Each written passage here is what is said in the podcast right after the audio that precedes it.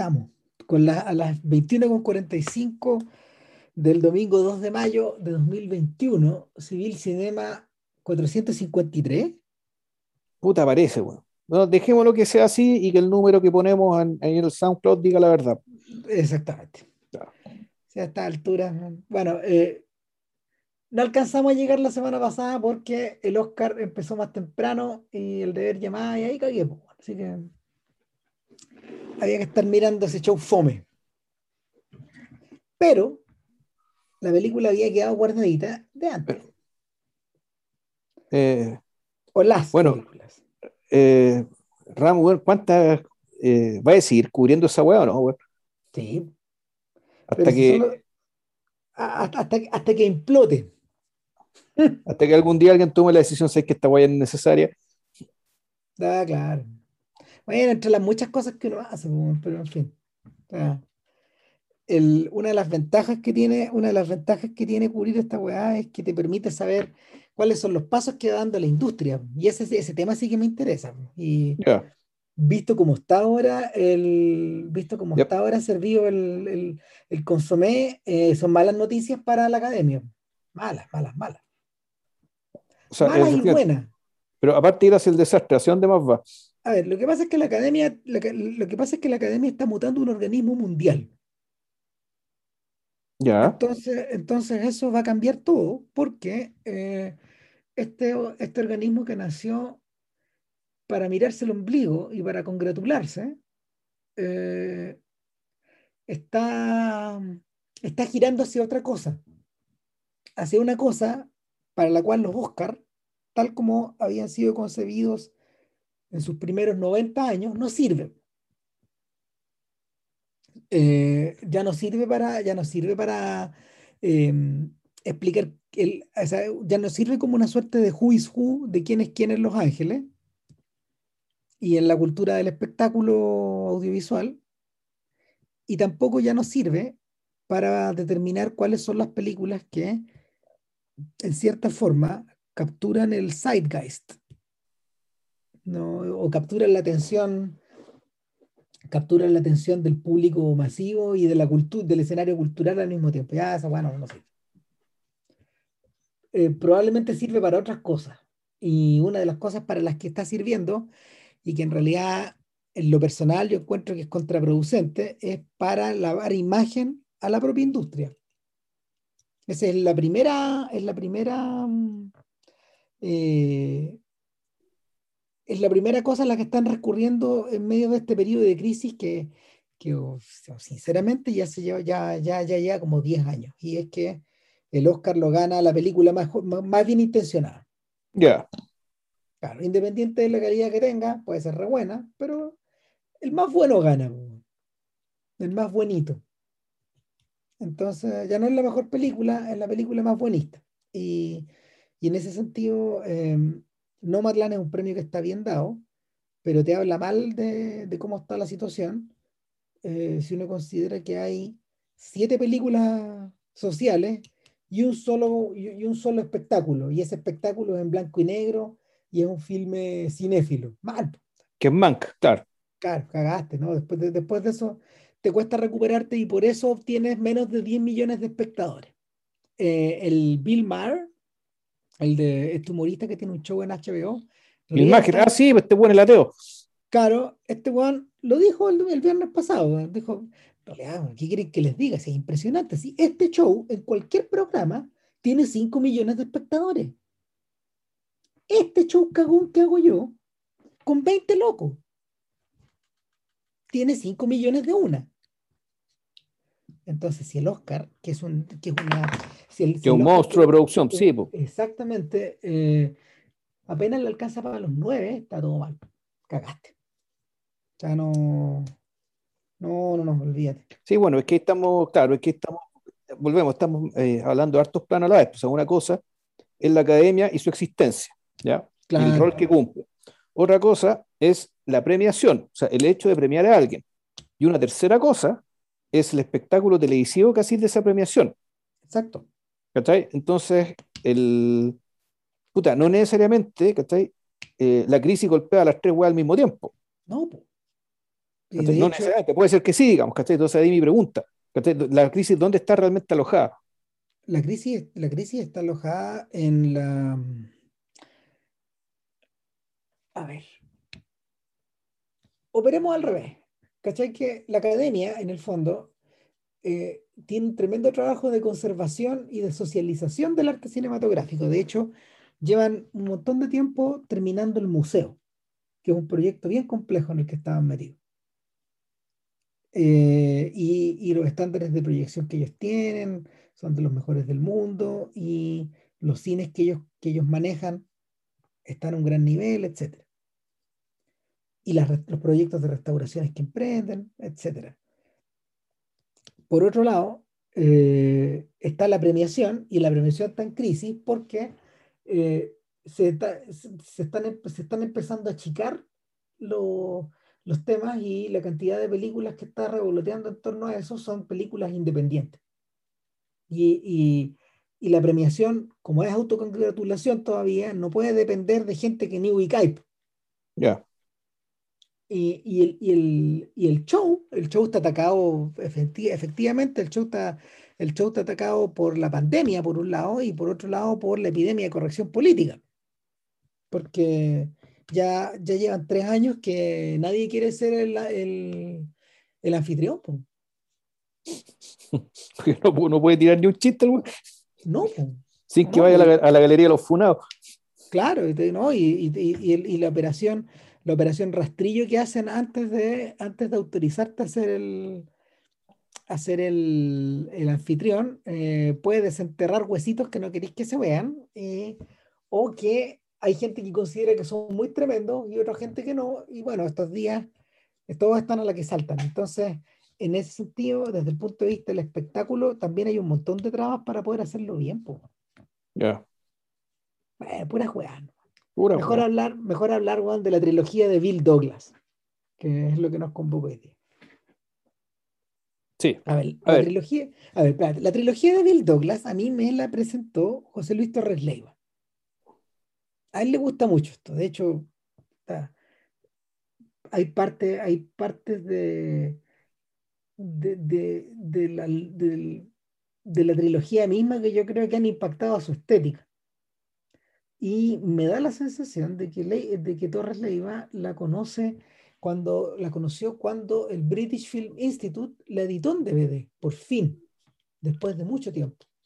La, la, la restauró y la editó. Y eh, hasta el día de hoy, la, la trilogía es, menos conocida de lo que debería, precisamente porque el British Film Institute, que no es la Academia Británica, ese es el BAFTA, el, el BFI es un organismo relativamente pequeño y ellos poseen los derechos.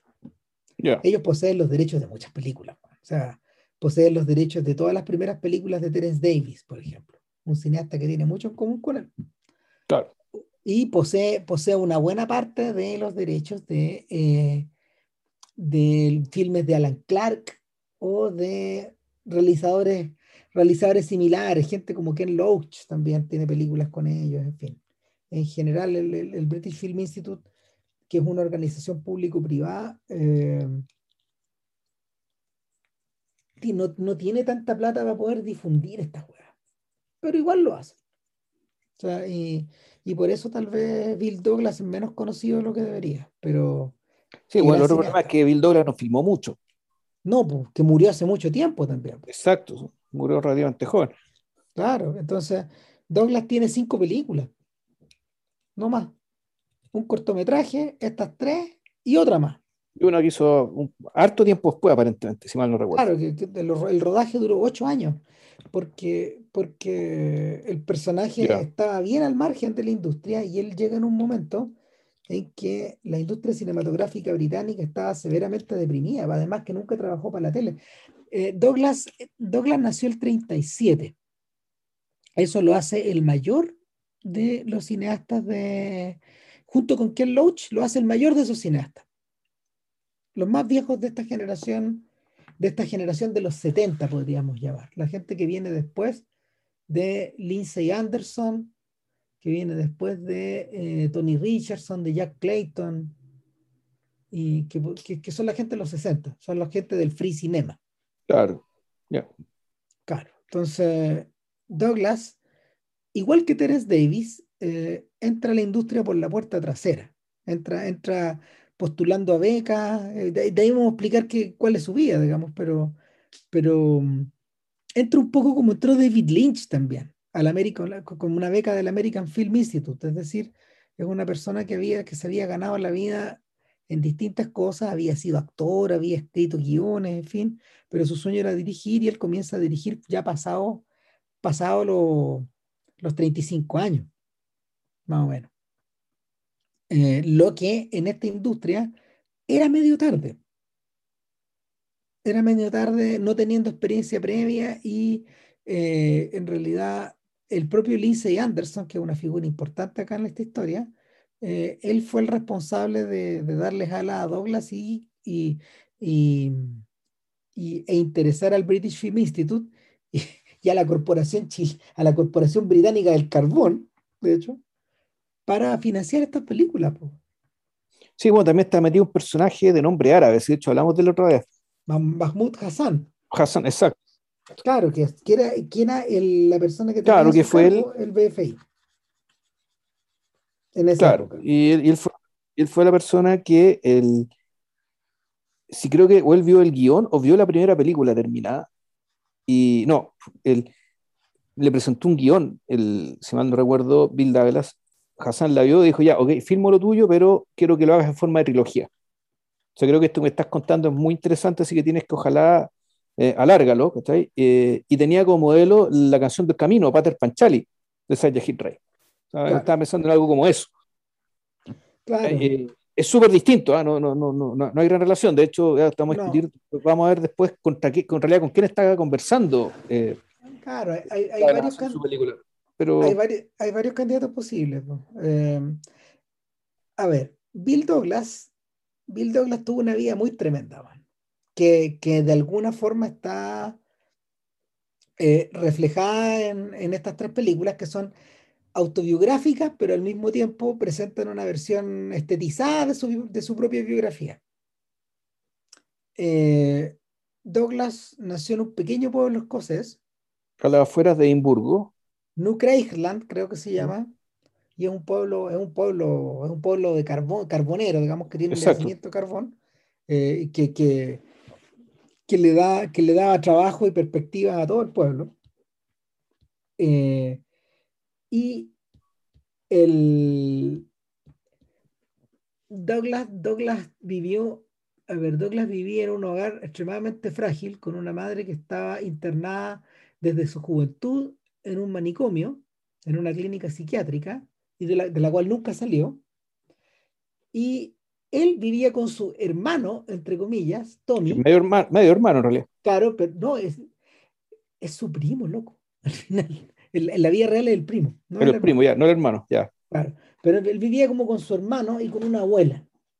Eh, y vivían, vivían, vivían con lo mínimo. O sea, e, esto es dickensiano, de hecho. Y el, eran cabros chicos que no tenían, no tenían, no tenían carbón para echarle a la, a la chimenea. La, chimenea ni para comer, entonces. Que es el lugar central de la casa, de hecho. Exactamente. Y eh, lo que le ocurre, lo que le ocurre a Douglas es que muere la abuela y se desarma la casa. De inmediato a su hermano mayor se lo llevan a una se lo llevan a un hogar y él va a parar a, donde su padre, pero es un padre que él conoce que ubica después.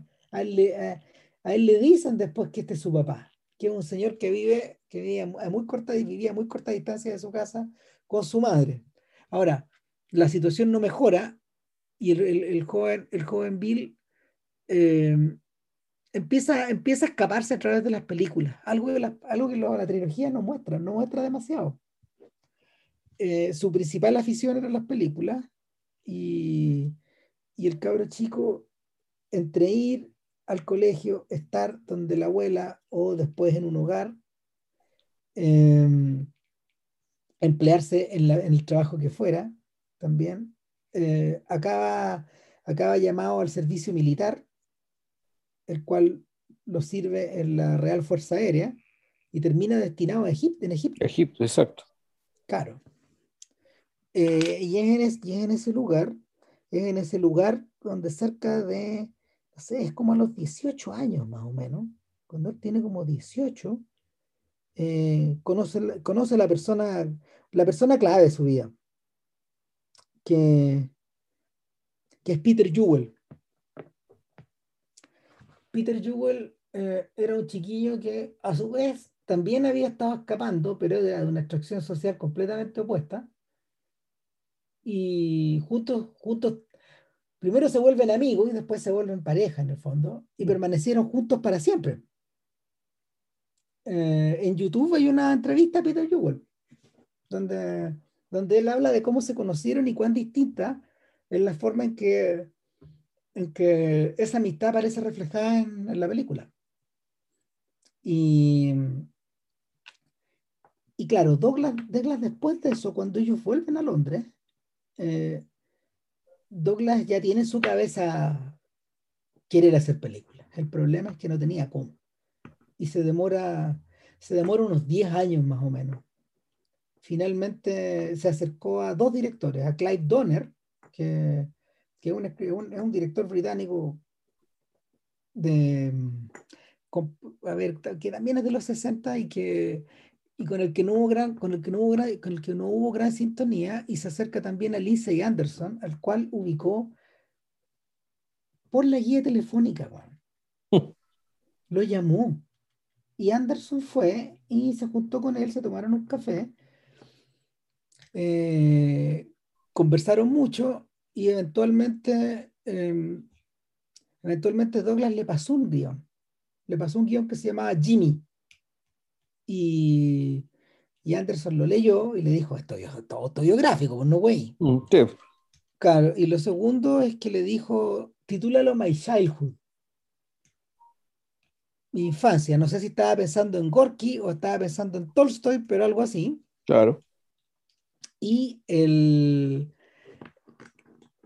Ese es el comienzo, de, ese es el comienzo del proyecto, porque de ahí entra Hassan y de ahí entra su relación con el British Film Institute, con el que trabajaría el resto de su vida, porque, porque antes de morir de cáncer, muy joven, en los 90, a principios de los 90, no, miento, a final de los 80 creo que muere Bill Douglas él dejó filmar Camaradas, que es una película acerca de, eh, acerca de los presidiarios que fueron a dar a Australia.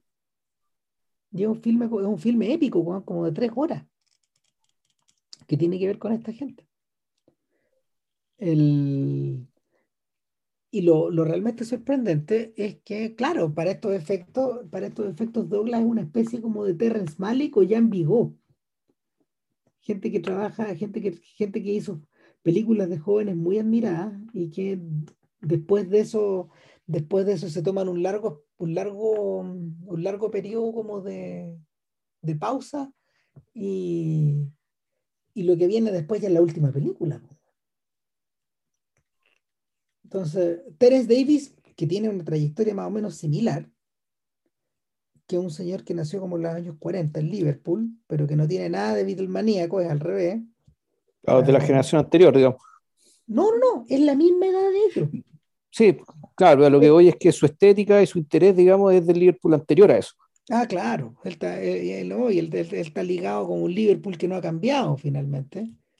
Claro, eh, Davis hizo una trilogía también de cortometraje, que dura como una hora veinte, ponte y que también se llama, también es como una, también es, también es una, funciona, funciona más o menos como en la misma lógica, pero esa trilogía eh, redundó en otra serie de películas y de ahí el, el, alcance que tú me hacías el otro día con The Long Day Closes, que pirateó una de las escenas de Maya in Folk. Muy bueno.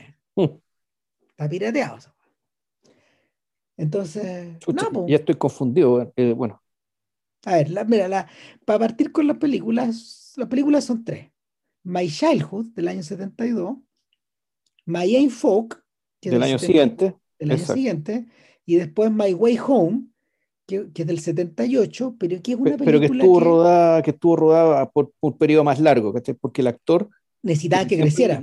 Claro, necesitaban que creciera, entonces probablemente se rodó poquito después de, que se terminó la otra y se pegaron un salto ya cuando, eh, cuando llegamos a la parte de Egipto. En el fondo, claro, en el fondo tuvieron que esperar que el niño creciera un poco y, y, y que la cosa que la cosa pudiera continuar. Y, y, de hecho, yo creo que por ahí podríamos tirar el lílito, porque en el fondo el hecho de que el chiquillo crezca te da una idea de que hay algo de naturalismo por detrás en la imagen de Bill Douglas que es innegable, pero es un naturalismo que está transfigurado. Hay, hay críticos que dicen, no, esto no, es esto, esto no está descolgado del neorealismo, esto es realismo poético, en la tradición de los franceses. Y que, que esa, es una, esa es una de las fuentes posibles. ¿Por qué? Porque el, está, respetado, está respetado el periodo de crecimiento del niño, pero la forma en que la historia está contada claramente no es realista eh, en, alguno, en algunas aristas. Y yo creo que ese es el tono que tiene My Childhood. Mm, no sé, yo tengo la impresión contraria. Mi impresión es que, claro, mi impresión es que de partida el, puta, perdón el ejercicio, puede ser un poco reduccionista, un poco básico, pero aquí esto yo lo comparo eh, y, para mí es la referencia respecto de la cual esto se parece y al mismo tiempo se distancia, por, eh, una razón bien esencial. Esto, para mí, esto está dialogando, está conversando principalmente con eh, la historia de Duanel. Tú decís, claro, tú decís que es con Duanel. Que es con Duanel. Y, o sea, que conociendo lo que hizo Truffaut con Donel, el encanto que logró generar con, con, con, con su personaje, con su, su, su, propia visión de sí mismo como niño, ¿cachai? el hecho de haber contratado a uno de los actores más histriónicos y carismáticos que podía encontrar, ¿cachai? Donde por, y donde por lo tanto, la, el, ¿y eso por qué lo hizo? Porque en el fondo aquí lo que, estamos, lo que, lo que está haciendo, lo que está haciendo Truffaut es, es la conciencia de sí mismo como personaje, pero como niño. ¿ya? Entonces es, es una biografía hecha por mí, de una manera, y sobre mí, por mí, desde mí.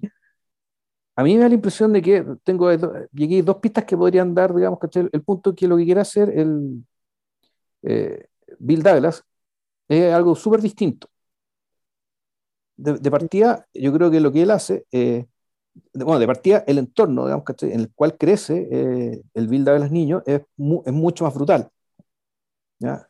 es un, entorno donde la, en realidad la idea es no entrar mucho en la psique del niño porque sería algo demasiado triste, demasiado desolador.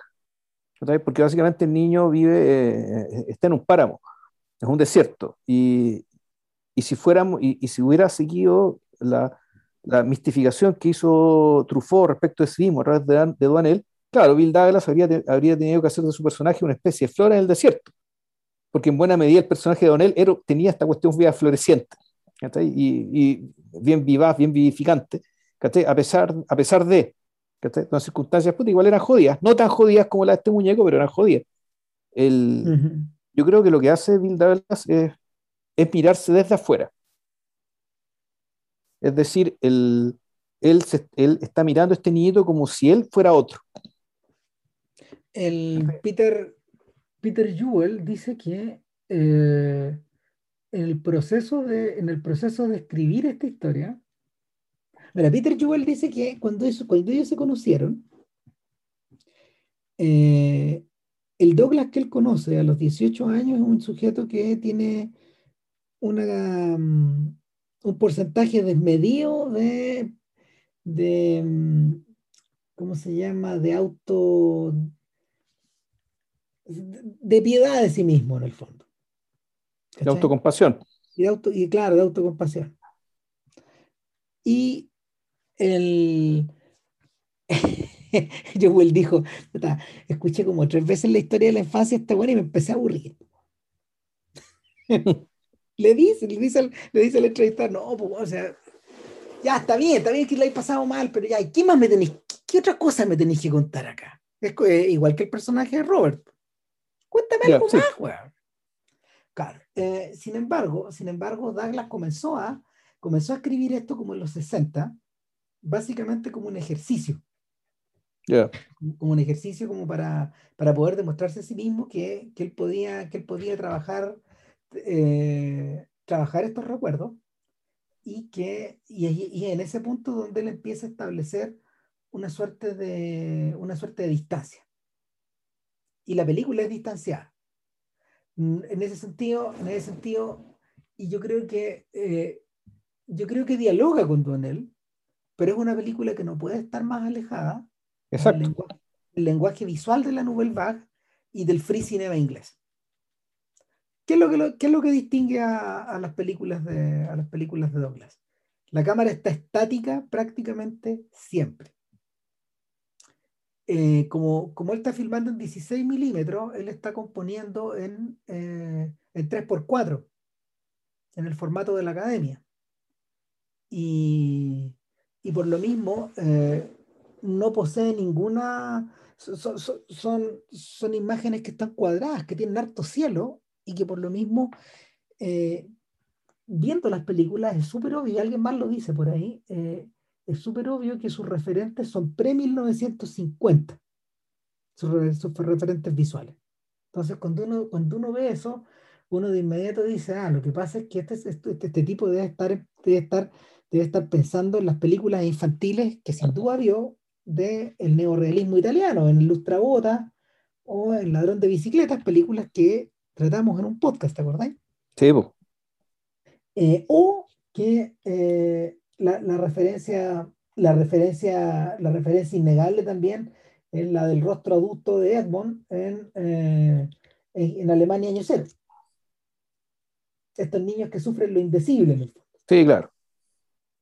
O, este, o, estos niñitos de o estos niñitos de, de, este, de, esta población italiana que está en las que está, que está en, las cuevas, pues en, en Paisá.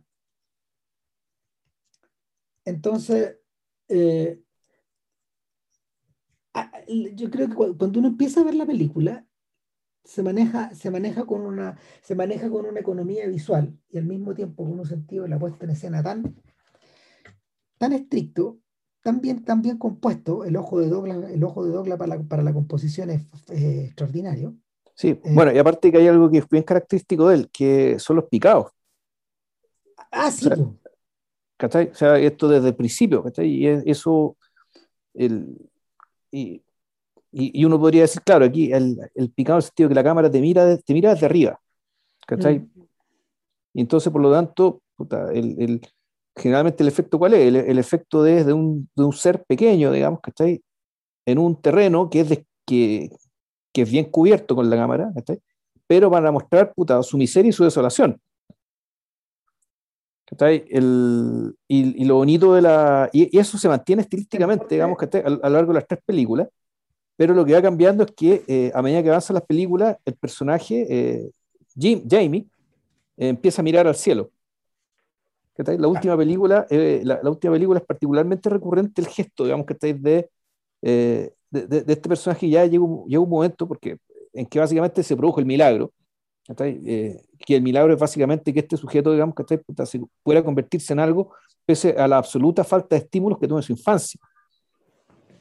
Y eso se expresa en la última película con Jamie mirando al cielo en distintas ocasiones, o mirando hacia arriba, ya sea literalmente al mm. cielo, ya sea a unos frescos que en un templo egipcio, que al, al lado de una mezquita, ¿eh? cuando va pasando con Robert, digamos que está conociendo el mundo, recién a los 18 años. Claro.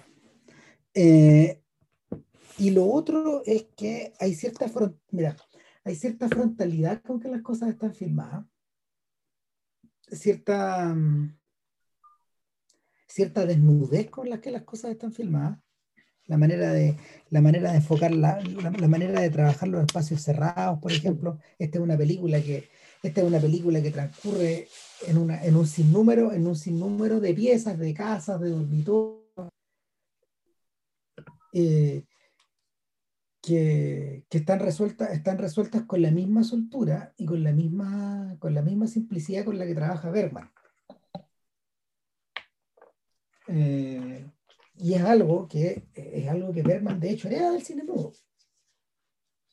En ese sentido, en ese sentido, Douglas está bien solo en su, en su cruzada, pues es un cineasta que es aparte, es un cineasta que está aparte, porque cuando los tipos, a ver, cuando, cuando estos guanes empiezan, cuando esta gente empieza a componer de esa manera, eh, tiene a su alrededor, cuando él y su equipo empiezan a componer de esa manera, tienen a su alrededor un mundo que está trabajando en scope o que está trabajando en 1.66 a 1. Un mundo, que, un mundo de, de, cámaras en mano, de sonido directo, de, de, un montón de revoluciones. Y el único sujeto que yo creo que está filmando como él, pero con, con, mayor, con mucha mayor libertad, es el joven Malik. No es casual, encuentro yo, que eh, estas películas, las dos primeras películas sean contemporáneas de, eh, sean contemporáneas de Badlands y que la segunda sea contemporánea de, de Days of Heaven. A pesar de que Douglas no estaba filmando en colores, eh, en cierta parte, en cierta parte de cierta sensibilidad que lo mueve a filmar los campos o los tierrales o las huellas en el pavimento, eh, está emparentada con Malik, pero eso está heredado de Siostrom, está heredado de Griffith, está heredado de de Stroheim y de un montón de otros sujetos que trabajaban con soltura el mundo de las imágenes más que el de las palabras. Y, y en ese sentido, eh, eh, tal, como, tal como Peter Jewell sugiere en la entrevista, eh, Douglas, a pesar de que es muy poco conocido, es un cineasta universal. No, no trabaja, no trabaja, no, no trabaja ni del lado de las modas, ni de los modos, ni de ni de la técnica no, ni de las innovaciones técnicas. Douglas, para estos efectos, es lo que es un poco lo que John Berger denominaba estos artistas primitivos que, que emergen como con su propia con su propia manera de dibujar, con su propia forma de, de usar los colores, con su, con su propia manera de, de expresión. Y, y, la, y la trilogía tiene evidentemente una, unidad estilística férrea. Sí, de hecho, en realidad, lo único que hace que esto sea tres películas y no una, es precisamente el pie forzado de tener que seguir, el crecimiento del actor. Eh, eso, es una cosa, y bueno, las consideraciones económicas. Sí, Hassan, le, dijo, Hassan le dijo eso porque porque probablemente el British Film Institute no te podía financiar un largometraje, pero puta, Juan, yo te puedo financiar tres cortos. Claro, porque bueno, para que se hagan una idea, eh, la primera película dura 40 minutos, la segunda dura 55, la tercera dura 70. Claro. Entonces, te puedo financiar estos trechos cortos y la última es más larga porque, bueno, ya venía el famoso. Sí, claro. O causó cierto impacto esta cuestión y, y, le damos para adelante y tenemos más plata y podemos justificar que, eh, que esto se puede desarrollar más. Eh, yo creo que hay que hablar un poco también de, eh, de nuestro protagonista, de, de, Stephen Archibald. Claro, que nunca más volvió a actuar. claro, bueno, Stephen Archibald tiene una historia bien particular. él conoció a Bill Douglas pidiéndole un cigarrillo en un paradero de micro. Él estaba con otro cabro chico, que es el que hace de su hermano en la película, y le pidieron, le estaban haciendo la cimarra y le pidieron un, pucho a, Douglas que andaba precisamente mirando, mirando locaciones. Ya. Y bueno, una cosa lleva a la otra, conversaron. Eh, y al poco tiempo se dio cuenta que este weón era su protagonista. Ahora, Archibald había tenido, tenía una vida bien parecida a la de Douglas. Ya. Súper difícil. De hecho, la gente que lo, la gente que lo conoció habla en pasado porque Archibald falleció. Sí, pues. Murió el año 98. Eh, el, el, chiquillo, el chiquillo tuvo problemas sociales, familiares, escolares. En algún momento cayó, hasta preso no tuvo la misma suerte que, el propio Douglas. Y, de hecho, cuando lo vi, me acordé de inmediato de, em, de, de, Ellen Klimov y, su otro protagonista. Porque son, son, eh, son, ¿cómo se llama? Son estos niños viejos que uno puede encontrar. Son unos rostros que están najados a una edad muy temprana. Y es una herida, eh, es la clase de herida en, el alma del niño que tú no podés curar, porque permanece siempre así. Y, Douglas reconoció esto en, Archibald y de alguna forma, eh, de alguna forma le permitió causarlo para otro lado. O sea, de hecho, fue, es como una década de la vida del chiquillo que está investigando en esto. Más o menos. Eh, entonces, el, la relación de ellos fue interesante la conexión con Duanel, porque la relación con, de Archibald con Douglas, eh, artística, incluso continuó después en Comaradas, en Comrades. Filmaron la siguiente película, digamos. Pero claro, cuando, cuando Bill Douglas se murió, se acabó la carrera de Archibald, en cierta forma. Porque no del, se acabó el diálogo, un poco eso. hay gente que la ha conseguido, hay gente que la ha conseguido prolongar más, como por ejemplo como, como Simon Liang y Li Chen, donde la simbiosis es total, pues, Claro, esos dos weones están, o sea, totalmente, son totalmente simbióticos. Duanel a su vez ganó, ganó vuelo propio, pero ahí también el contraste con cómo llegaron a Duanel, pues Duanel fue un casting. Entonces, efectivamente, pillaron a los chicos más carismáticos, y la prueba de cámara de Vanel es divertidísima, güey. Claro. Es, un huracán en la pantalla, Y en cambio, este cabros chico, güey, puta, eh, me imagino, claro, lo eligió básicamente por tener la misma mirada de cordero degollado, ¿cachai? La misma puta alma media adormecida, ¿cachai? Por la puta, por la, pobreza y el abandono, güey, ¿cachai? peor que la pobreza es el abandono, el no tener nada, no, no tener a nadie. Mm.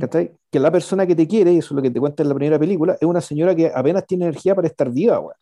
No, y la otra persona, o sea, las, personas, las personas que quieren al chiquillo se van todas, pues, También está este alemán que lo quiere tanto, pues, Sí, pues. A ver, la película My, Childhood comienza en New, en, en, en, en New ¿Cómo, ¿Cómo, era que se llamaba el pueblo? Espérate. Ah, lo mismo. Bueno, este pueblo, este pueblo minúsculo, donde había Em, donde había un campamento de prisioneros de guerra alemanes que de hecho se encargaban de sembrar el campo. Sí, pues, y también los tenían trabajando en las minas, parece, si era... No, en las minas no, en las minas no. No, no en las minas no, porque ahí podía, ahí podía causarse algún accidente más grave. Eh, pueden hacer, ¿cómo se llama esto? Boicot. Claro, no, claro, no, no, los, los, los, británicos nomás estaban en las minas.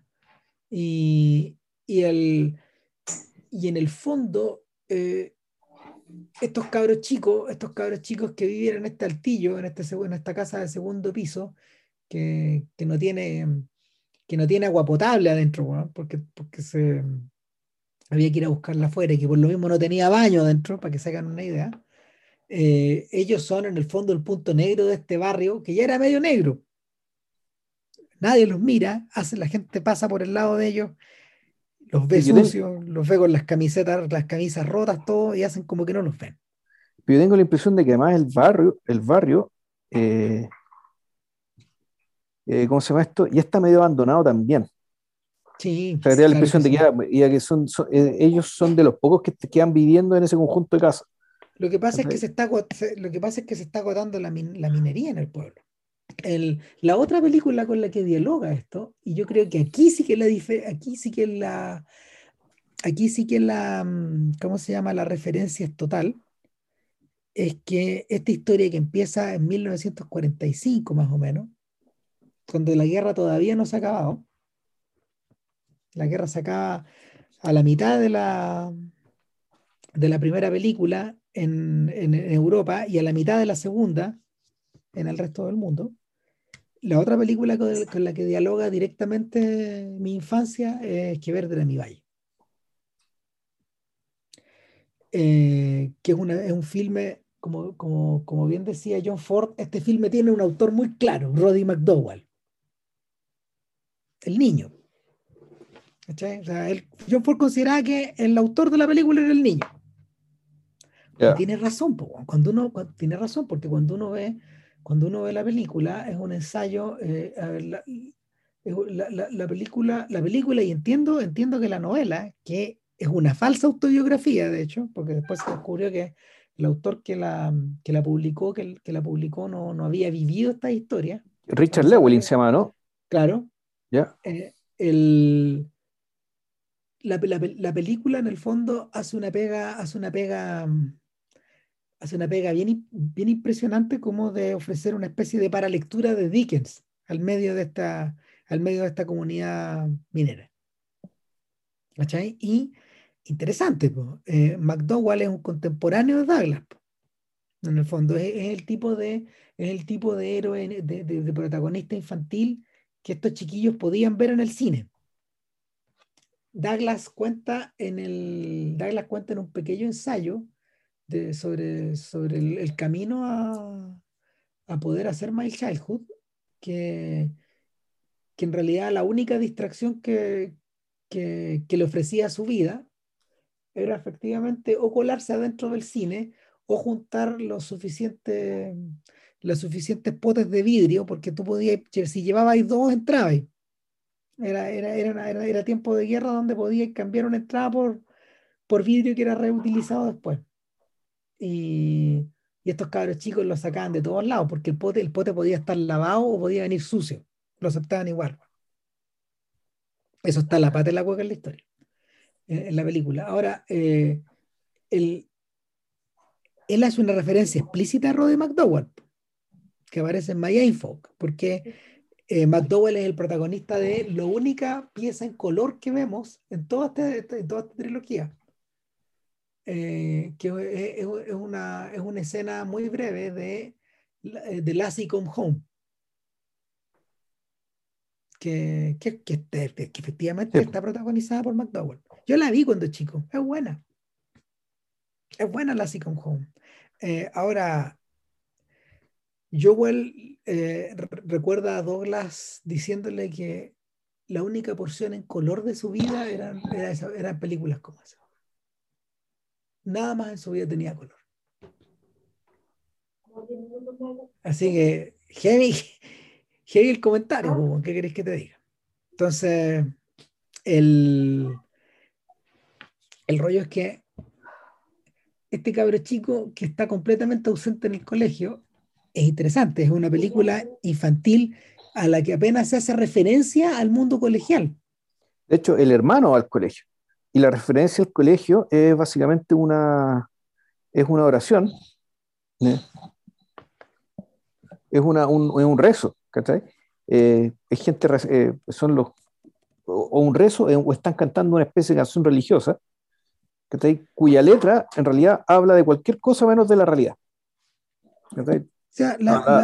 habla, de lo bonito de la vida, de los colores, de la gratitud del Señor y toda la hueá. Es que la All Things Bright and Beautiful, que así se llama el himno, es un himno anglicano que es como de mediados del siglo XIX, más o menos. El himno, el himno, el himno es muy querido por los británicos. Acuérdate que a los británicos les gustan los coros. Entonces, de hecho, de ahí, de, una de esas palabras del himno, All Creatures Great and Small, eh, se extrajo el, esta, mm, ¿cómo se llama? Esta, eh, esta publicación de, de, James Herriot, el veterinario, que también vive como en un sector así igual de rural. Y que es una serie de novelas acerca de su vida de veterinario, que también se transformaron en una serie de, de la BBC, que es una de mis favoritas. All Creatures Great and Small. Está, está sacado ahí del, Claro. Bright and Beautiful. La, la, intención de poner ese himno, su letra, ¿cachai? Y, y las imágenes claramente. Eh, no, así que es sardónica, ni siquiera esta cuestión tiene humor para eso. ¿cachai? El, que no, po. No, no, no, ni para eso da. ¿cachai? Pero claro, claramente es una. Puta, es como decirlo, digamos, ¿cachai? Es, es palabrería hueca. ¿cachai? Por mucho que los británicos lo quieran, bueno, ante esa realidad o sea, es que, a ver. Es humo. lo que pasa es que, lo que, pasa es que no, no, no, es palabrería hueca. Lo que pasa es que el niño es incapaz de ver nada que no sea lo que está al frente de él, porque no. ¿Cómo se llama? No, no hay una. Eh, no hay nada que se asemeje en su vida a eso. El... Por lo tanto, es palabrería hueca. O sea, al fondo le están hablando de algo que no, que no es para él, pero no para la película, eso voy. Claro, pero lo que pasa es que uno, claro, uno se pone en el lugar de él, pues, en el fondo de, de, de, eso se trata, de eso se trata de su experiencia. Lo que pasa es que y de hecho esto ni siquiera lo escucha él, lo escucha el hermano, el, hermano. El hermano, el hermano mayor, sí. Lo que pasa es que durante, durante toda esta serie de películas empiezan a aparecer o estos himnos, o estas canciones, o estos sonidos que estáis escuchando. En, en, en, en My Way Home, eh, en uno de los momentos más terribles, digamos, cuando el, cuando, cuando le están tratando de buscar una casa, este cabro chico está ahí encerrado con una señora que está escuchando, está escuchando una de las áreas del Mesías, pues bueno, ahí para, para, adormecerse un rato, ella lo ocupa, ella lo ocupa como para relajarse, pero para el cabro chico es como una especie de tortura, pues O sea, no está viviendo el, hasta, hasta el encuentro con Robert, de hecho, hasta el estar hasta el momento en que él está lejos y él toma distancia, es capaz de ver esas cosas recién.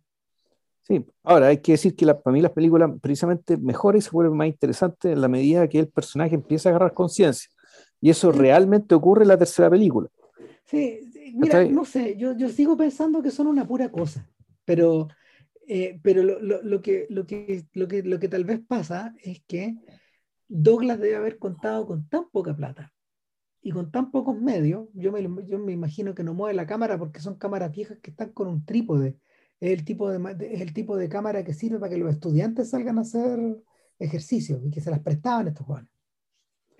Eh, con, con, tan pocos medios que en el fondo lo que tú tienes es una serie como de es una serie como de pinturas que van engarzándose unas con otras y que por lo mismo eh, tenéis que, tienes que resolverlas de manera formalista al principio. Y, y, y, el formalismo es tu, es tu religión acá. No, la, manera en, la, manera en que, la manera en que están filmadas las cosas, de lejos, de cerca, de lado, de costado, desde arriba, desde abajo, evocan todas evocan una, una, composición fotográfica. O sea, eh, esta, esta, especie como de, de, escasos recursos retóricos que el niño tiene para relacionarse con el mundo, encuentra su, encuentra su equivalente en el uso mínimo de, florituras visuales en las primeras películas. Lo que necesita Douglas es que estos, estos filmes se vean, estos filmes se vean diáfanos, claro, que la luz, que esta luz, que esta luz semioscura de, de la, de la Escocia de otoño e invierno que vemos en los primeros filmes se vea intensa eh, y reflejada de manera intensa, que te atraviese. Como, como filmada en el cine mudo, donde esa luz es frontal. Entonces.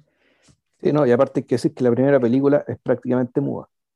Sí, prácticamente no tiene, no tiene, mm, transcurre tal al interior del cabro chico que eh, en el, en el, en el tránsito, en el, el, tránsito que te lleva desde a los, de los en el tránsito que te conduce por los distintos episodios en los que el hermano también juega un papel. Esta no es una película que esté todo el rato con Jamie, sino que también está con Tommy y vemos cosas que Tommy vive y que Tommy hace. Y con la abuela también. Claro. Eh, el, todo está, todo está resuelto, todo está resuelto casi con un lenguaje, con un lenguaje que prescinde de la palabra O sea, eh, llega a ser incluso enigmática la forma en que están planteadas ciertas situaciones. Y es ahí donde viene la conexión con el realismo poético, a la que, a la que te, que te mencionaba al principio, que, que en el fondo los, los, críticos británicos lo utilizaban porque en realidad eh, esto no es Kespo, de, de Ken Loach, que es una contemporánea de esta película. Al lado de, al lado de las películas de Bill Douglas, que es, es como lo que el viento se llevó. Hmm. O sea, es de una soltura, de una libertad, em, de, una, de, un, sentido de la ironía, de un, de una, de un, fervor expresivo que, que no, que, que eh, eh, esto es, esta es como una partita de Bach nomás. Ahí, ahí está el instrumento pelado. Entonces, eh, o sea, hay momentos, hay momentos, hay momentos muy contados en los que finalmente eh, Douglas se permite romper, se, se permite romper esa, eh, se permite romper esa cárcel, esa, cárcel formalista, por ejemplo, en el momento en que, no sé, Tommy ya no da más, bueno, y se va corriendo, bueno, al, a, este, a un paso, a un paso, a un paso cerca de la plataforma del tren, y claro, el, tren se detiene, y lo que recibe el niño, bueno, encima de él, es una ráfaga de, es una ráfaga de, de, vapor que lo envuelve por completo y lo entibia, loco. Claro, el, Jamie, en el fondo es, este, el, niño, ¿no? no Tommy el hermano, o a Jamie el protagonista, y, y, puta, claro, ahí también está, es el momento, e, e, es, el equivalente de, de Duanel en el mar, ¿cachai? Y que claramente, el, para mí eso es una licencia respecto al resto de la película, precisamente para darte a entender que eh, algo pasó acá, ¿cachai? El, y en el fondo es para marcar un quiebre supuestamente para lo que viene, mm. ¿cachai? Lo más divertido de todo es que el, en realidad no hay ningún quiebre, o sea, es un quiebre para cerrar la película, digamos, que está ahí. Volvemos, creo yo, dialogando con Duanel, dialogando con, el, eh, con los 400 golpes, ¿cachai? Pero cuando empieza la segunda película. A ver, espérate un poco, que saltarte algo. Lo que pasa es que cuando, los, cuando el cabro chico cuando el cabro chico recibe ese vapor, es porque la abuela se murió, pues. Sí, porque la abuela se había muerto, ¿cachai? Por lo tanto, a su, a su, hermano se lo habían llevado. No todavía. No todavía. Oh, te lo confundió entonces. No, lo que pasa es que, lo que, pasa es que después de eso, después de eso, ya cuando, cuando el cabro chico se da cuenta de, ya que, de, que ya no hay, de que ya no hay más nada, finalmente, de que, de que, de que la única solución es tratar de ubicar al papá de Tommy, porque, porque otro le empezó a tocar la puerta bueno, a los, al, vecino, al vecino que es su padre, bueno, y el otro está escondido y no le abren, y no le abren. Y la, y, la, y, la, y la, madre de este sujeto mira por fuera y le cierra la, le, le cierra la cortina. Eh, ahí, es donde, ahí es donde Douglas refiere directamente hacia Alemania año cero. Entonces tú decías, ah, este cabrón chico se va a tirar, weón, se va a tirar a la pasada del tren, weón. Y no, lo que hace el niño es esperar que pase el tren y se sube arriba del, se sube arriba de la, mm, se sube arriba, ¿cómo se llama? De uno de los, de una de las tolvas carboneras que transportan el, que transportan el, el, carbón, pues se deja caer, se deja caer el carbón, claro, que transportan el carbón hacia la ciudad o un centro donde se lo va a procesar o donde se lo va a empaquetar y se va con el carbón. Y claro, ¿qué es lo que está haciendo Douglas ahí? En, solo en caso, solo le, doy este final lírico, solo en caso de que no pueda hacer otra película, Si no puedo hacer otra, que esta weá se acabe acá. Se acaba acá, exacto. Claro. Pero la cosa anduvo bien y al año siguiente regresa con My Folk que a todo, esto es el título de una canción muy querida por los escoceses, otra vez por la misma idea. Es una tremenda canción, tremenda canción, se pasó. Eh, y qué interesante, nadie la canta en la película. es que es demasiado bonita como para estar en ese lugar, pues, la canción. Y, y, claro, ahí es donde ya todo precipita y a Tommy, a Tommy rápidamente se lo llevan a Edimburgo a, a vivir, a, vivir en un hogar. A un orfanato, claro. Claro, y la solución, llegaron los pacos, weón, y finalmente le dijeron al viejo, weón, legalmente usted es responsable del cabro chico, éntrelo a la casa. Ah, sí.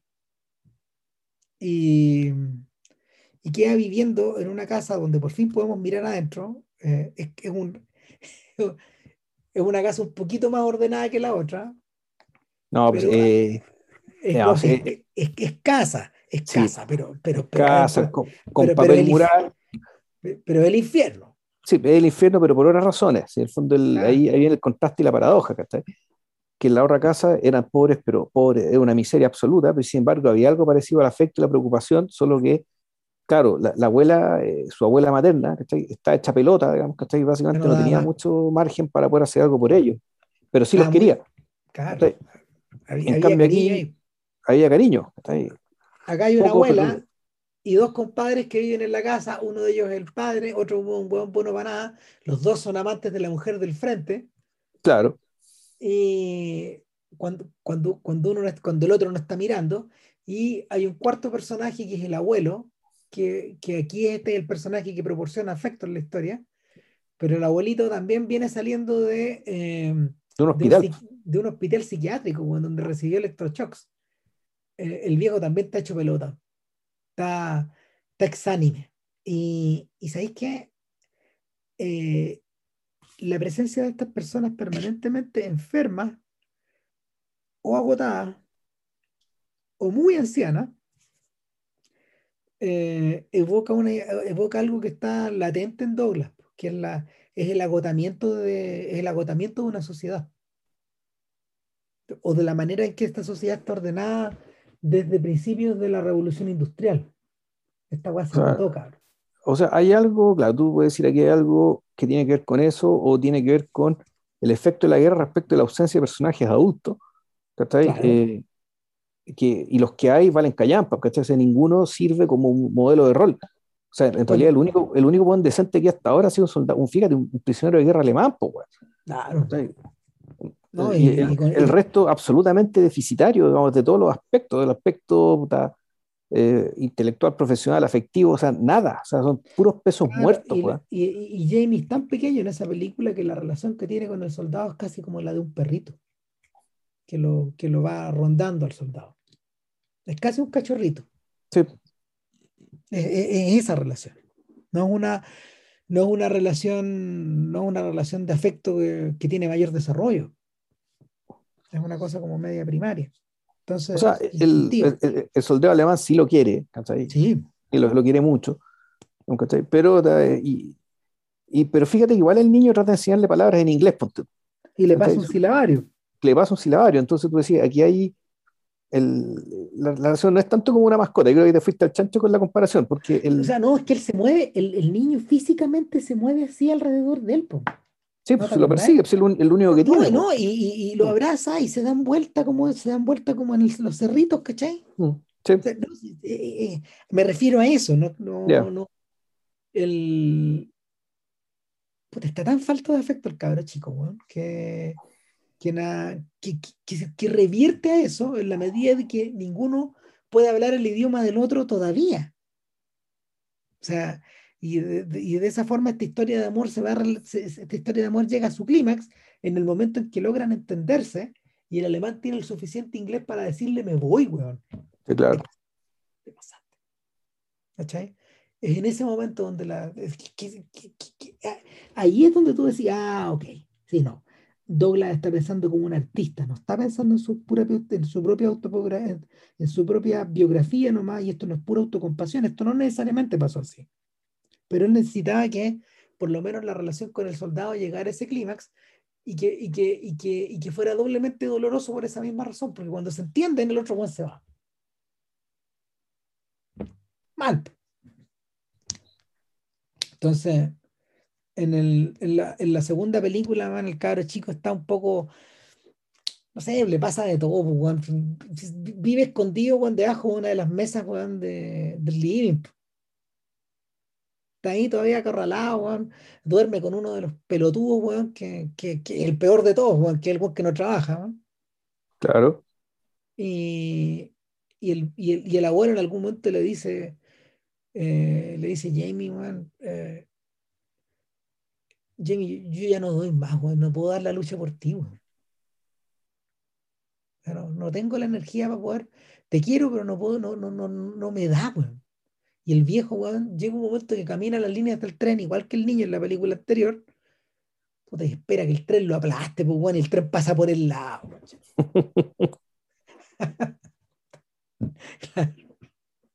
No, claro, finalmente el pobre viejo, weón, se ahoga, deja el gas prendido y se muere. No sé si es el gas o, puto una estufa, pero se, se suicida el viejo y, encuentre una salida. Todos los otros están medio condenados. Ahora, pasa algo interesante. El papá de Tommy aparece, y por órdenes de Tommy, lleva a Jamie, a verlo. Y ese otra, es, esa es la escena donde el niño ríe por primera vez en toda esta historia. Porque claro, Tommy, weón, escucha a su papá y el papá le da una perorata, weón, puta media, entre, entre compungida, moralista, cínica, y mientras este pelotudo habla, el cabro chico le roba los cigarrillos del bolsillo. le roba los cigarrillos. Después le saca un pañuelo y el otro buen sigue hablando y hablando. Ya habla, ya habla. Claro, claro. abre la llave, para poder disculpar, para poder, para poder enjuagar su culpa. Y claro, lo trágico es que nunca más volvemos a ver a Tommy. Sea, hasta él incluso se desaparece de la, de la vida de Jamie. Y de ahí para adelante, claro, Jamie la tiene difícil porque, bueno, ahora le está tocando ir al colegio a él. Pero, pero el colegio, los profesores. Y de escuchar los himnos, himnos de mierda, Claro. Te huevean. Y, y finalmente, finalmente eh, todo se resuelve, pero como el niño es pequeño, no se resuelve por intervención de él, sino que por todos los atados, al todos los atados extra. O sea, el, padre, el padre de Jamie se termina yendo con otra mujer porque la, amante del frente, la pilló con su hermano. Claro, eligió al hermano. Claro, eligió al hermano. Eligió mal. Y se, y se alcanza a ver, se alcanza a ver al otro chiquillo, a Germán creo que se llama, ya no me acuerdo. Pero se alcanza a ver al vecino del frente. Y el vecino del frente, bueno, es otro Jamie. Es la misma. en un momento el cabro chico lo mira y le dice, tenéis puesta mi camisa, a Jamie. de manera que, de manera que eh, Douglas acierta de nuevo. Estamos mirando esta vía por una de las ventanas, pero si miramos la ventana del frente, el drama no es muy distinto. Es la misma, weón. Claro. Y esto está replicado en esta casa y en la de más allá, y a lo mejor en la de más allá también. Todo se fue al carajo. ¿Cómo era que termina Maya Folk?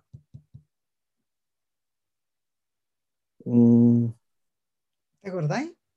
No, no me acuerdo. A ver, deja mirar el tiro, porque parece Era cuando, era, era, que se iba, yo me acuerdo que se iba el papá con la, con la, con, la señora. Con, la señora, claro. Con la nueva señora, supuestamente. Exactamente. Y, y el... Ah, claro. Y lo que pasa es que, claro, después de eso, Después de eso el abuelo muere. ¿Cachai? El abuelo muere. Y... El, abuelo muere, la abuela no. No, claro. Y, a Jamie se lo llevan.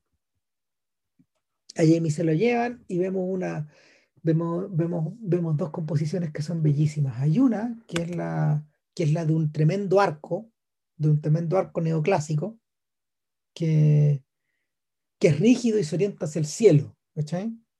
Y a continuación vemos un plano más bello todavía, que es la de que es un, plano de la es un plano de los de los bordes de Edimburgo.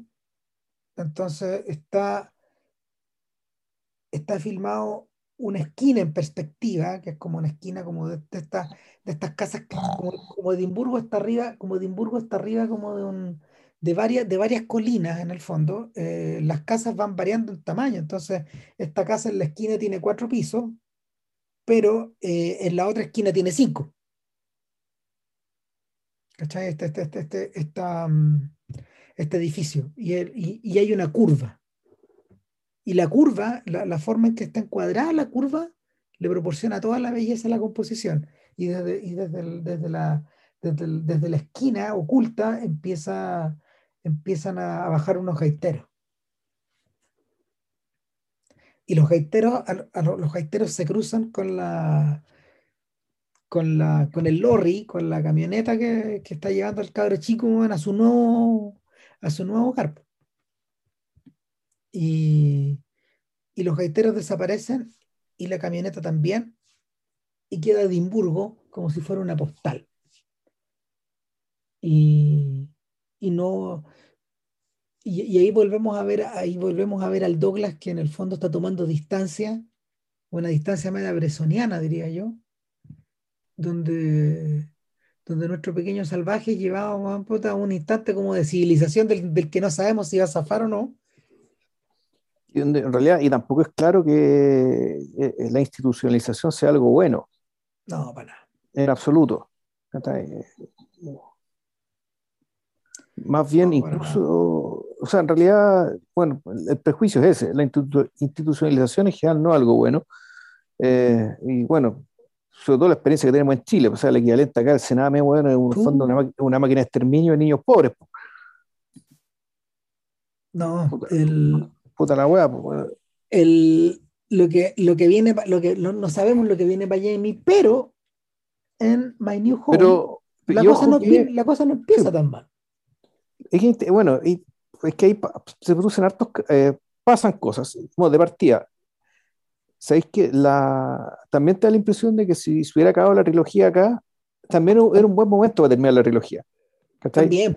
Yendo, digamos, hacia la institucionalización. Efectivamente entendiendo como que ya esta historia termina acá y una vez que te agarra la máquina, que ya no te lleva otra historia y, tal vez no valga la pena seguir. Y sin embargo aquí nos encontramos con que la institucionalización no es tan mala porque eh, Jamie tiene suerte, no, no la suficiente suerte, porque tuvo la suerte de que el, el, el, el, gerente o el regente, digamos, que está ahí, de este, de este, ¿cómo se llama esto? Esta, de, este, de este orfanato, es una persona muy humana. Un personaje que a mí me, me despierta mucho cariño. Porque el, y, y, da la impresión de que, eh, de que Douglas recuerda a este personaje con un poco de culpa, o más que culpa, eh, consciente de que él en su momento no supo valorar lo, lo, lo, humano y lo buen tipo que era este, este sujeto. Como que, como, que, como que Douglas le tomó el peso a esto después. Me da la impresión de que él, él al mostrarlo y al, y al retratarlo, vamos que estaba, estaba hablando en retrospectiva. Esto que me tocó ver, en realidad era algo que no, él, él, no tenía por qué hacer estas cosas. Y, y, tal vez en su momento estaba yo tan enrabiado, era tan chico, que y no entendí lo que este sujeto realmente era. Mm. El, este personaje que es, es entre profesor, eh, encargado del hogar y al mismo tiempo figura paternal, hace cantar a los cabros chicos otra vez, claro. Claro. Es otro himno. Eh, los hace bailar, los socializa a las niñas y a los niños. Es que la cuestión empieza, claro, pero la cuestión empieza además una especie de festival que se hace en honor de una familia cuica que probablemente deben ser los tipos que ponen la plata.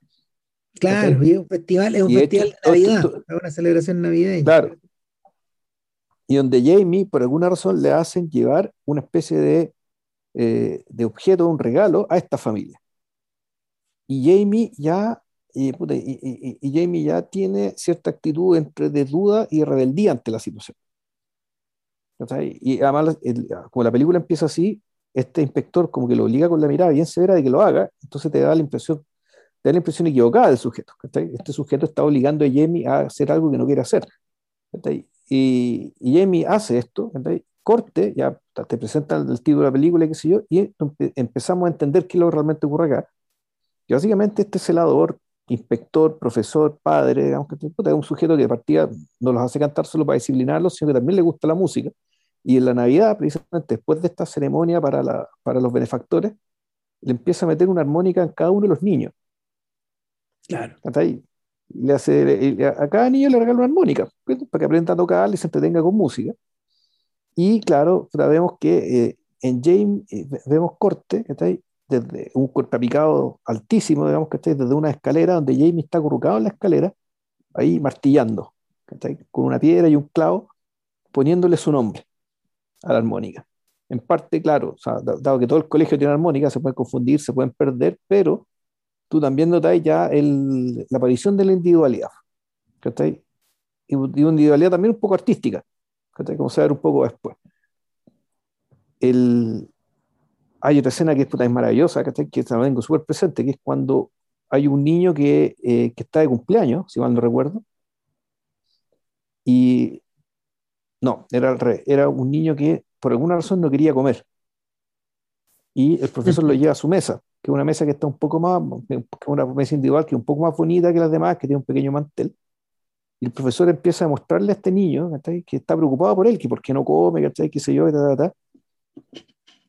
y, y, claro, allí eh, Jamie como que explota de una manera, de una explosión que viene de la nada. Eh, no puede soportarlo. no puede, no, o sea, no, puede soportar, o sea, el, el ver, el, ver ese nivel de cariño que está ahí y, la injusticia de no haberlo recibido nunca, eh, salvo de puta con este alemán, pero era tan chiquitito, digamos, que, un, colapsa y sube corriendo y mete una bocha tremenda porque empieza a dar vuelta a las camas, ¿cachai? En su sala, en, el lugar donde duermen todos juntos, que a la cagada. Trata de poner una barrera, pero resulta que la, la, puerta se abre al revés, pues, Pero a ver, ahí lo que me, lo que me gustó es que el, el tiempo que se queda, que se queda la cámara, donde están todos, tanto el profesor como los niños, mirando al cielo, ¿cachai? Porque desde el cielo viene el estruendo que está generando Jamie. Claro. ¿cachai? Eh, pero es una, pero no, no una toma casual, una toma que se prolonga. ¿cachai? Sí, se queda, se, queda, se, queda, se queda ahí, se queda ahí, se queda ahí. Donde, y donde eh, y tú dices, bueno, esto se queda porque el ruido es el elocuente, o sea, al fondo ellos están viendo el ruido, y no, el, el, el ruido da lo mismo, ¿cachai? Aquí lo importante, me parece a mí, digamos, que la elección es mirar ¿cachai? a esta pequeña familia, Puta, mirando al cielo, eh, de nuevo, pero producido eh, por, culpa de un ruido producido por este, por este, por nuestro Jamie que se está convirtiendo en el bicho raro. Se está un poco, poco convirtiendo en, no necesariamente una, un agente disruptivo, destructor de la armonía que hay en este lugar, porque este es un lugar armónico, pero donde el eh, Jamie, por su temperamento, digamos, que está generado también con más su temperamento y su carácter, forjado por su experiencia, está, está a su vez generando una personalidad que a su pesar no es del todo funcional con este lugar. No, no. Eh, eh, de hecho, se, está transformando, se está transformando en, en, el antisocial, en un antisocial. Puta, llega una tragedia, ¿cachai? Por eso es que el, yo te decía el tema respecto de la culpa con que, el, con que Douglas filma a este profesor. ¿cachai? Porque él, a esa edad él estaba generando sus sentimientos y no le estaba tomando el peso al afecto que estaba recibiendo, ni el buen lugar en el que estaba. Eh, acto seguido, el profe llama al papá o el papá va donde el profesor, no sabemos muy bien. No, el papá va, si eh, a mí me queda muy claro, si el profe le dice al niño, yo no pero creo que, no, pero, pero, pero, un poco, al principio no lo sabemos, lo que pasa es que, a ver, ah, claro. Douglas filma toda la trilogía con escenas que con escenas que están eh, interesantes, con escenas que están estructuradas en media res. Es decir, la secuencia comienza cuando los hechos ya empezaron. Claro. Nunca ves a alguien entrando por una puerta, nunca ves a alguien saliendo por una puerta. O sea, esta guay está ahí, claro. empezó, ¿cachai? Y por lo mismo se produce una pequeña, se produce un, un pequeño lapso, no sé, de 20, 30 segundos en los que el espectador está descolocado y no sabe qué está pasando a continuación. ¿Cachai? Entonces, es en esos 20 segundos donde tratamos de saber, bueno, ¿llamaron al apoderado? No, no, no. Es el apoderado el que vino. Claro. Y, es el, el, gallo, en el fondo, aparentemente, este es un hogar que es mejor que el de Tommy. Este sujeto está pagando algo por el que, porque el niño está ahí y ya no quiere pagar más. Y se lo quiere llevar de vuelta. Sí, pero yo tengo la impresión de que el tema no es la plata. No, el tema no es la plata. Pero se, lo no llevar, se lo quieren llevar. Claro, se lo quieren llevar. El mismo profesor le dice, puta, yo no, quiero que, yo no, no, y le dice después a, a, Jamie, yo no quiero que te vayas igual, yo creo que tú vas a estar mejor acá que yéndote con tu papá, el cual le genera una abierta y justificada desconfianza. Porque el, papá sale con cierto discurso, y el, el profe le dice, pero esto, es un poco tarde para que venga a hablar de esto, para que venga a decir esto. No, güey. Pero filo, digamos, entonces aquí la ley, bueno, el, el, vínculo sanguíneo, puta, y se lo llevan. Y aquí hay alguna cuestión que me, yo al menos quedé medio confundido, porque se van en un camión con el papá, con la misma mujer que supuestamente era la esposa con la que se iba a casar, pero no es la misma, no es ni siquiera la misma actriz. Ya, se parecía mucho, fíjate. tiene el mismo tipo, sí. Se parece mucho, pero no, no, ya. no. Ya, bueno, a esta altura entonces este tipo ya se divorció, tiene la nueva. Claro. Que se parece a la otra. Eh, en realidad, amante nueva. Po. El, y claro, se, lo lleva. de hecho, como The Father's Girlfriend. Así hablan de ella en la historia. ¿Sí? Claro, y el tema se lo llevan a la casa, o llevan de casa a la vuelta, porque en el fondo el weón lo quieren ahí para, tener, para cuidar a la abuela, weón. Porque ahora que el weón está más grande, en el fondo lo quieren ahí de. Para eso lo sacaron del orfanato, el papá, pues sapo de mierda, weón. Lo, en fondo, claro, lo utilizó como recurso, ¿cachai? Para que cuide a la abuela, weón. A esta altura, este gallo está viviendo. A esta altura, el sujeto está viviendo con la mujer del lado y el cabro chico, el vecino, está en peor estado que todo, está en peor estado que todos, está hasta las cachas el vecino. Y, y Jamie aguanta un ratito ahí nomás. La abuela, de hecho, está caída libre. Claro, ahí pasa, eso sí, ahí pasa algo interesante, Yo que podría decir, ya, totalmente indica algo. Ella le regala un libro de Dickens. Le Oliver regala, Twist, de hecho, lo recuerdo. Le regala, Le regala preciso, no, David Copperfield. No, David Copperfield, perdón. Le regala a David Copperfield. Y efectivamente empezamos a ver, ¿cachai? Dice, ya, aquí parece que va a empezar algo. Porque el cabro chico le gusta leer, lee mucho. Ahora, y, lo más interesante, él se va a su antigua casa, que a esta altura está desierta, se va a leer allá. O sea, este, este, este niñito en cierta medida está, está, está bien, está descendido. su lugar, ¿cachai? Su verdadero lugar es un lugar que no es. ¿Cachai? Y él está en un lugar, por lo tanto, que no es su lugar. Eh, puta, es tristísimo, y te lo cuentan con una economía tremenda, ¿cachai? Se hace a la escalera de la que era su casa y se va a leer. Entonces tú decís, bueno, aquí está el comienzo de algo, aquí está el momento, este es el equivalente de cuando el, el chanta de Duanel, weón, le hace el plagio de Balzac, era Balzac, ¿no es cierto? Está, cuando plagiaba, digamos, el, final del libro de Balzac, ya, hasta aquí estamos mm. entrando a este terreno, puta, y resulta que eh, la película te vuelve a sorprender, Con que, eh, con que la vieja empieza a ver este cabrón chico, empieza a acusarlo de cosas, no me acuerdo de qué exactamente, pero una tontera, y el cabro chico, como, este, como es explosivo, como tiene, esta, tiene estas reacciones, que está ya producto de todo lo que hemos visto en las películas anteriores, puta, hace recagar el libro. Entonces, esto que, esto que parecía, claro, lo rompe, lo hace pedazos, saca todas las hojas. Entonces, esto que parecía ser ya, bueno, aquí empezaba el despertar de alguien, que aquí, puta, la apertura de ojos y de apertura de mente de alguien, la cuestión queda truncada. Se va al carajo, y se va al carajo todo del fondo, porque porque la de ahí para adelante, de ahí para adelante el niño vuelve, el niño vuelve a, no sabemos cómo, vuelve al colegio, vuelve al hogar, y en el hogar, o, al revés, este hombre le empieza a tratar de buscar un hogar al cabro chico. Y ahí empieza a ir de un lado para otro, y finalmente el niño termina, el niño termina vagabundeando y refugiado en el ejército de salvación, comiendo al lado de los vagabundos. Y tú decís, uy, uy, uy, acá este cabrón chico se ir al borde del río, pero resulta que en, en, en, Edimburgo te va a amar en el invierno. O sea, o sea si, si, Jamie no termina muerto de frío, ¿dónde va a terminar?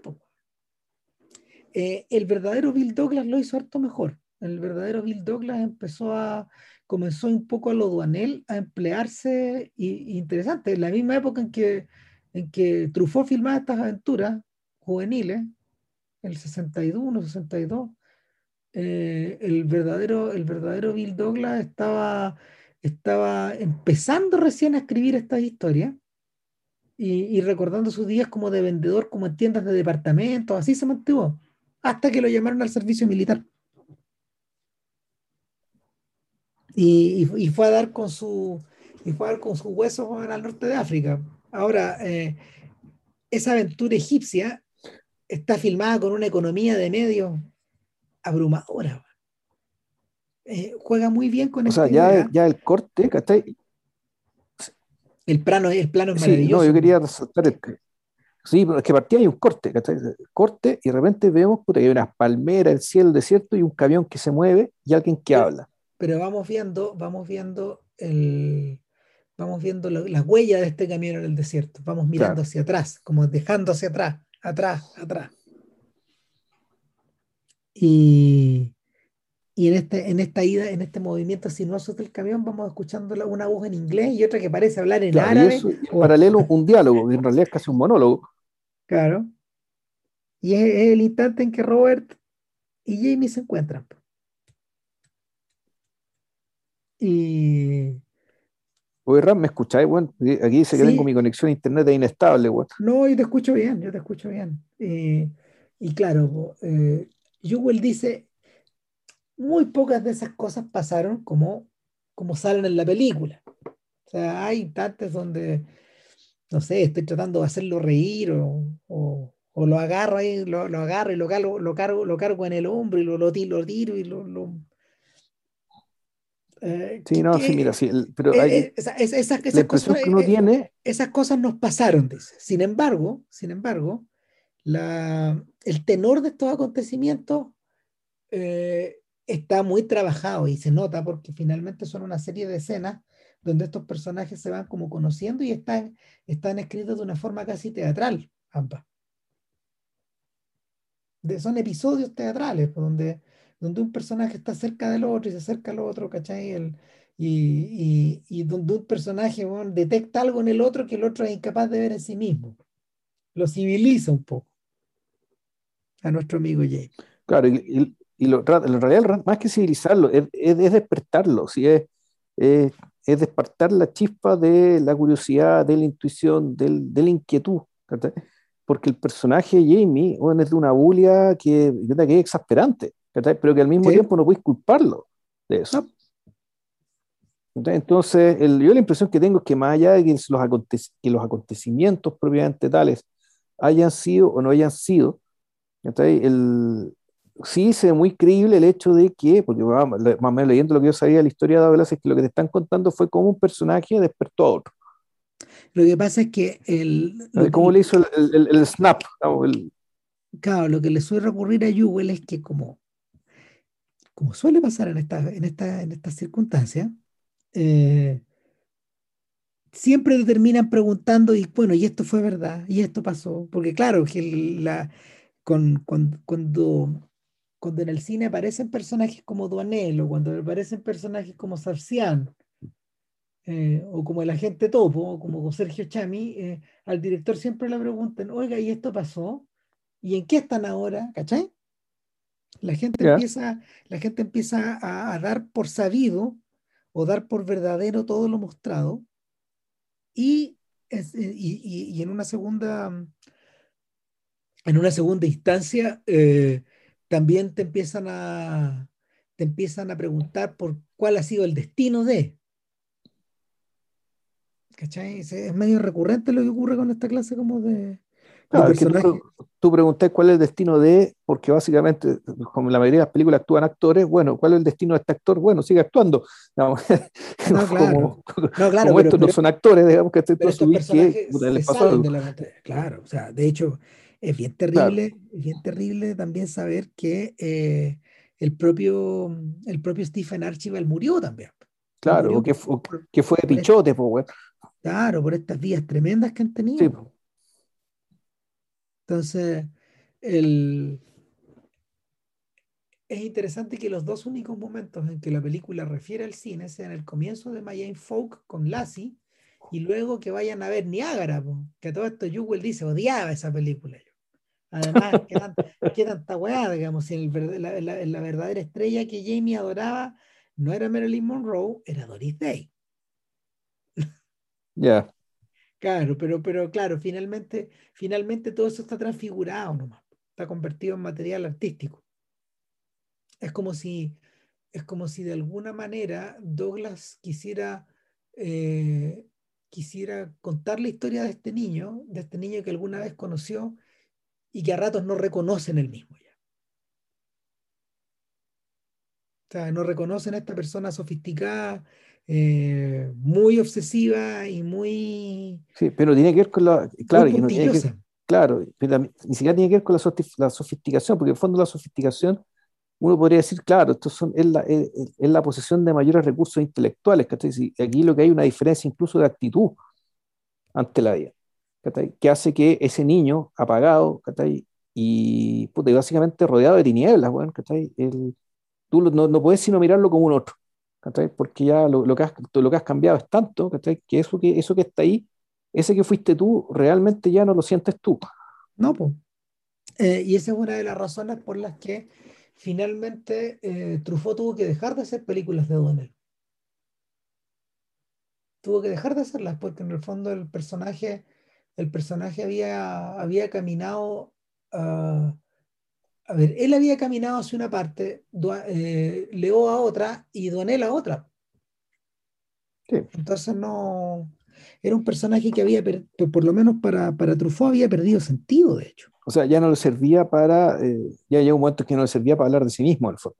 No, no, claro que no. O sea, Eh, en ese sentido, en ese sentido eh, es, bien, es bien tremendo, pero, pero el personaje de las dos inglesas, por ejemplo, el personaje de Belmondo en La Sirena del Mississippi, eh, el personaje de, del doctor Itarde en el, en el Niño Salvaje. El Niño Salvaje.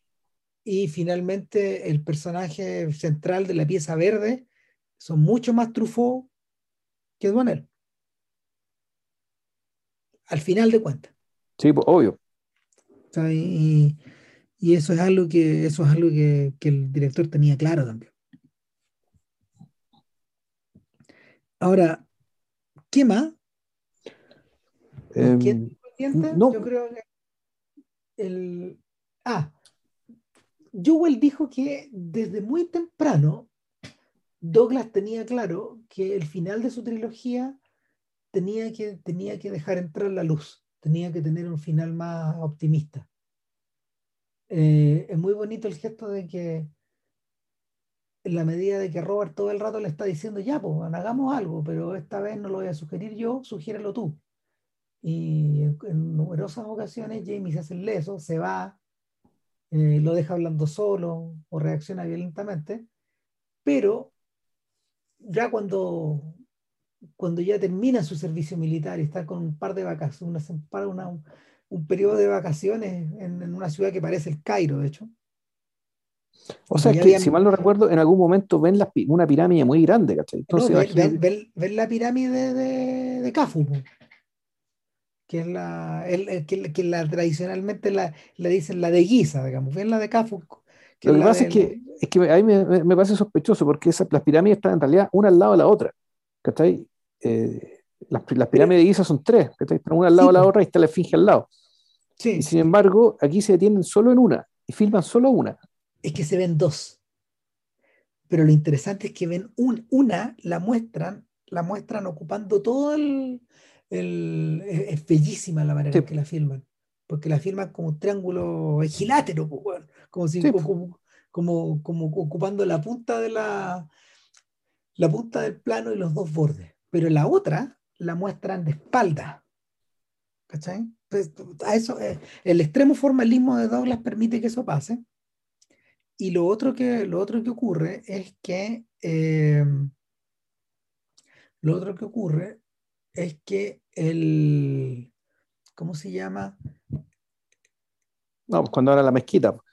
Pero, claro, ahí, ahí, ahí, Jamie, ahí Jamie dice, ahí Jamie dice, mira, ¿sabéis qué? Se pone a mirar un mapa y dice, mira por un lado, después mira para el otro, y dice, no, parece que esto queda por acá. Y él lo lleva a la mezquita, como si fuera, como si fuera él el guía.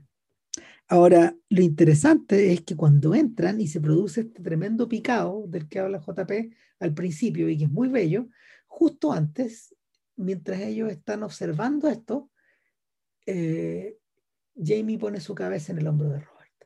Mm. Muy brevemente.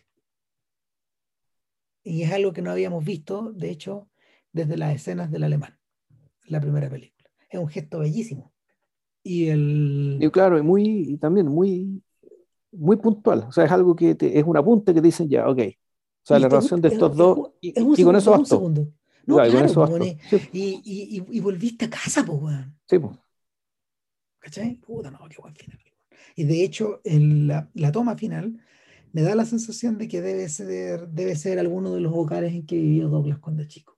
El verdadero lugar. Que ahora está vacío, vacío. Es como un cubo vacío que está esperando llenarse y la cámara que va, por fin, la cámara que se va empezando a mover por este lugar, después de todas estas tomas fijas, se dirige hacia una de las ventanas y se va y se deja, se deja atrapar por la luz. Claro, por luz y, creo que sean árboles floridos afuera, o por lo menos geminados, afuera está la primavera. Claro. Y la película se acaba. Oh, buena trilogía, ¿qué querés que te diga? Buena, buena. El... ahí, y... Ah, bueno, la película esta es la única donde es la primera, es la, la, primera y única vez donde se menciona a Peter Jewell al final, que se agradece mucho la colaboración de, de él en, la, en el filme. Y nada, ¿qué hay para el siguiente podcast? ¿Qué habíamos quedado? Puta, ahí estamos discutiendo, hacemos la trilogía Goker o hacemos el cine clandesta de Jafar Panahi, pero de ahí no sale. Claro, o las dos weas, una después de otra. Claro. Hay que ver en qué orden, porque a las tenemos calentitas y puta, ahí lo estaba viendo. Sí. El, yo creo, yo creo que podrían, bueno, ahí, vamos a ver una de, una de dos. Lo que pasa es que, claro, JP terminó, JP terminó de ver las tres de Fanaji, yo solo he visto Taxi, y, y son cuatro, Ah, ¿por qué? Porque está Close Curtain. Ah, no, tenéis razón. Es que This is film es como la película cero. Sí. Claro. Claro. Eh, no, y fue, cuando tú mencionaste que en el fondo estaba dialogando con Kiarostami, yo creo que hay que hacer a Kiarostami primero. Pero bueno, ahí veremos. Bueno, ahí vemos. Parece que no dimos la lata mucho, ¿o sí? No, una hora y media, puta, dimos, dimos un poco la lata. ¿Qué queréis que te diga? Igual, sí, sí, no sé. Mucho, mucho, mucho Mucho, mucho, Nos vemos. Que estén muy bien, mucho coraje. Chao, chao. Chao.